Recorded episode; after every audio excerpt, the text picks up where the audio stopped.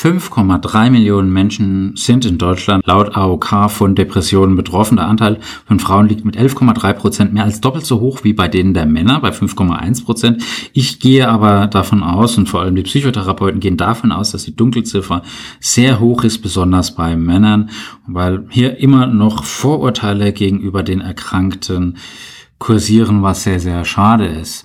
Und deswegen möchte ich heute über einen Peaks voller Hoffnung sprechen, weil ähm, zur Behandlung von Depressionen setzen die ersten Ärzte einen ungewöhnlichen Stoff ein, Botox. Das kennen wir woanders her, eigentlich aus LA, äh, ja, ähm, aus äh, Niptak, aus der Serie ähm, oder eben, ja, von den Schönen, von den Reichen.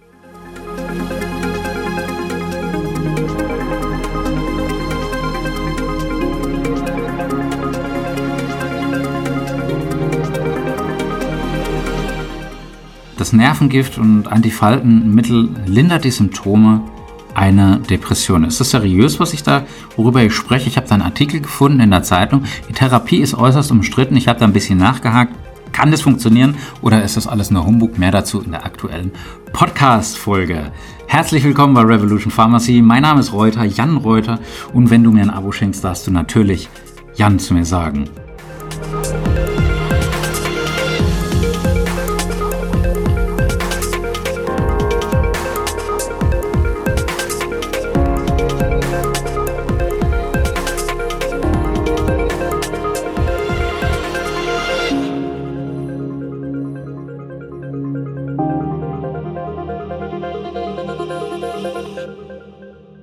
Würde mal sagen, off-label, off-label, ohne Zulassung. Und für diese Behandlungsmethode entscheiden sich immer mehr Psychiater ähm, und äh, Sexualmediziner, weil sie haben viele Depressionspatienten und die werden dann teilweise seit mit langen Spritzen mit Botox versorgt. Das ist eigentlich ein Mittel gegen Migräne und noch bekannter eigentlich oder gegen, äh, gegen Schwitzen, übermäßige Schwitzen in den Achseln und dann natürlich gegen Falten. Da ist es natürlich am bekanntesten, aber nicht zur Therapie einer psychischen Erkrankung zugelassen. Deswegen müssen die Patienten erstens mal im Off-Label-Use hier äh, einen hohen Anteil selbst übernehmen, ungefähr 100 Euro pro Behandlung selbst, ähm, es sei denn, die nehmen an einer Studie teil. Aber die meisten Patienten sind begeistert, weil es ist einfach äh, für viele eine Alternative zu den klassischen Psychopharmaka. Ähm, angeblich hält dieser Effekt drei bis sechs Monate an, der antidepressive Effekt. Dann lässt die Wirkung des Nervengifts nach und dann muss man eben nachspritzen. Wenn man dann aber aussieht wie Carsten Maschmeyer, weiß ich nicht, ob dann, wo äh, fängt eine Depression an, wo hört sie auf, das ist ein anderes Thema, aber den, ich schaue ja ganz gerne die, äh, die äh, Höhle der Löwen äh, an, aber naja, egal. Also der hat schon zu viel Botox in seinem Leben bekommen und äh, offensichtlich erfreut er sich bester Laune, vielleicht liegt das aber auch an seinem Geldkonto. Botulinumtoxin, also Botox, das Gift des Bakteriums Clostridium botulinum, hat eine erstaunliche Karriere gemacht. Erst äh, ist es in verschrien worden, dann ist es in 80er Jahren in Hollywood, in Hollywood als Mittel gegen Falten entdeckt worden. Denk mal an Mickey Rourke, denk mal an Meg Ryan, wie die aussehen mittlerweile, wie Faces of Death, ähm, Mimik und gestenlose äh, Fratzen.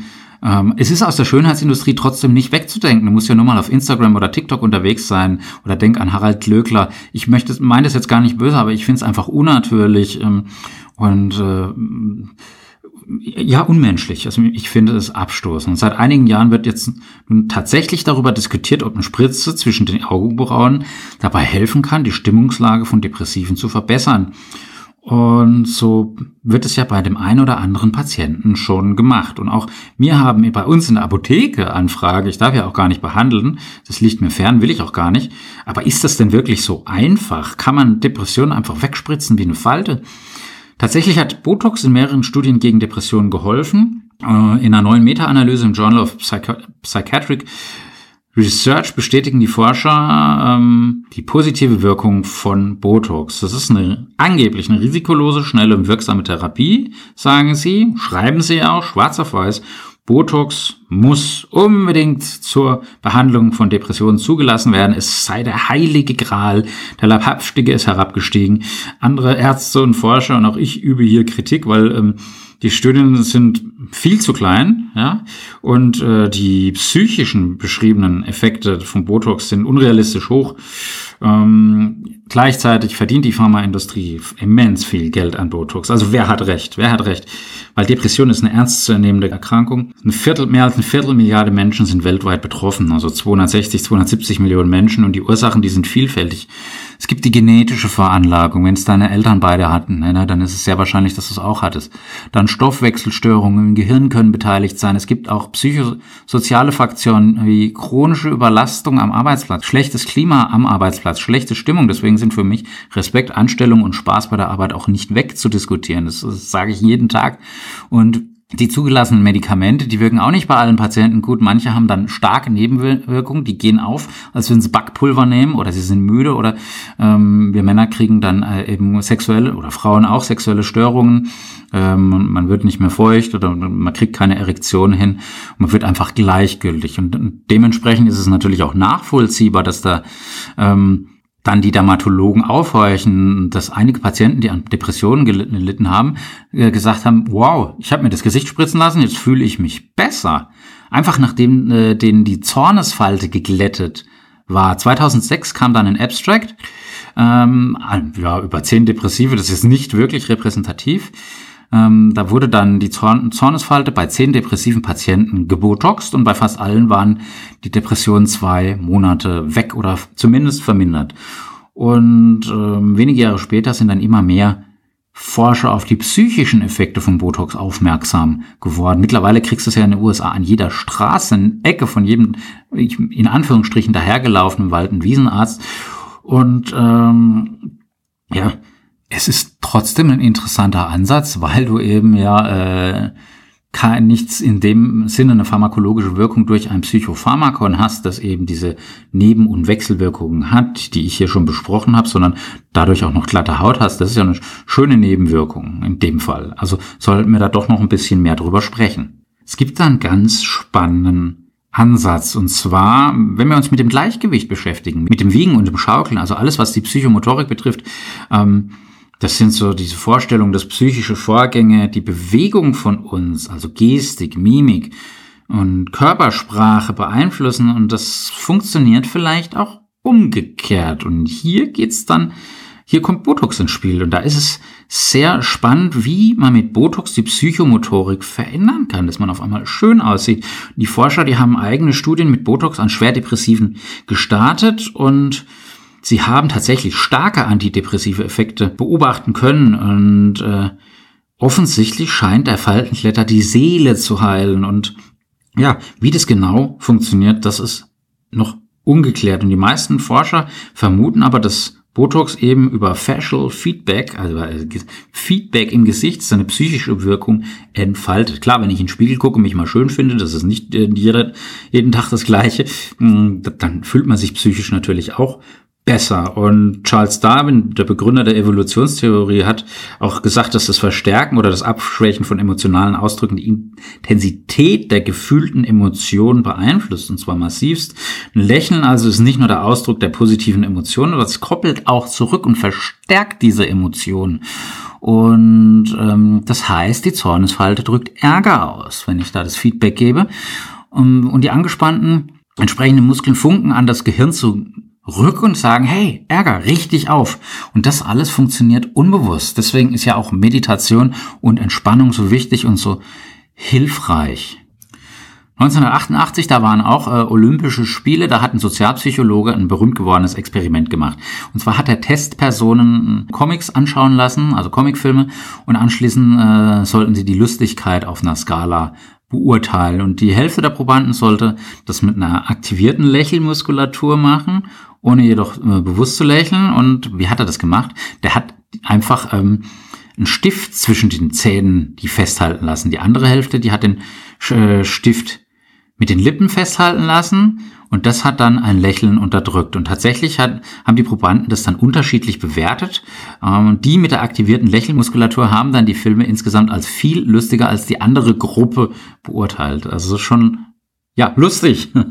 und analog zu dem äh, Experiment kann Botox also eine Depression lindern, wenn du da jetzt die Folgen rausziehst, weil der Muskel die Zornesfalte außer Kraft setzt und nicht mehr diese negative Emotion verstärken kann.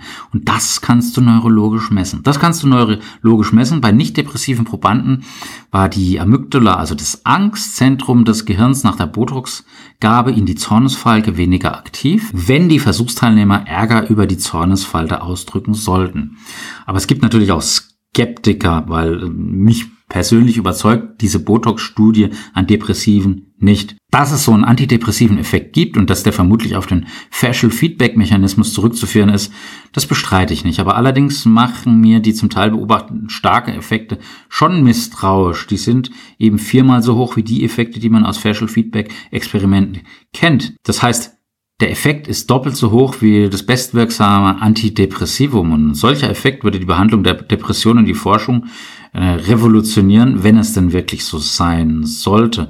Ich glaube nicht daran. Ich vermute ein Problem im Studiendesign und bei den Daten, weil alle Botox-Studien, die du äh, googelst oder auch als Wissenschaftler anfordern kannst, die sind klein. Du hast maximal 30 bis 50 Probanden. Das ist nicht aussagekräftig und es hat in keiner Studie eine richtige Kontrollgruppe gegeben. Da liegt auch schon der Hase im Pfeffer. Das heißt, die Wirkung vom Botox, die ist so eindeutig sichtbar, dass alle Probanden wussten, ob sie sich in der Botox- äh, oder in der Placebo-Gruppe befinden. Ne? Und an allen Studien sind dann Forscher gewesen, die eben von Botox-Herstellern Honorare erhalten. Äh, ein Schelm, wer sich Übles dabei denkt.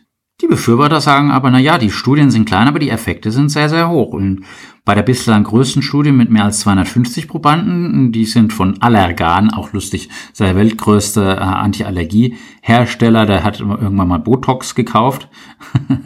ähm, ja, und diese Studie ist dann ja von diesem Hersteller finanziert worden. Und da ist dieser antidepressive Effekt aufgetreten. Ja klar, ist ja der größte Hersteller, aber weniger stark als bei den kleinen Studien. Das war auch zu erwarten ist schon ein bisschen realistischer. Ähm, wundert mich auch nicht, weil jemand im Labor eine Minute grinsen oder die Mundwinkel runterziehen zu lassen, ist was anderes, als jemanden in Muskel zu leben und dann die Mimik dauerhaft zu verändern. Ne?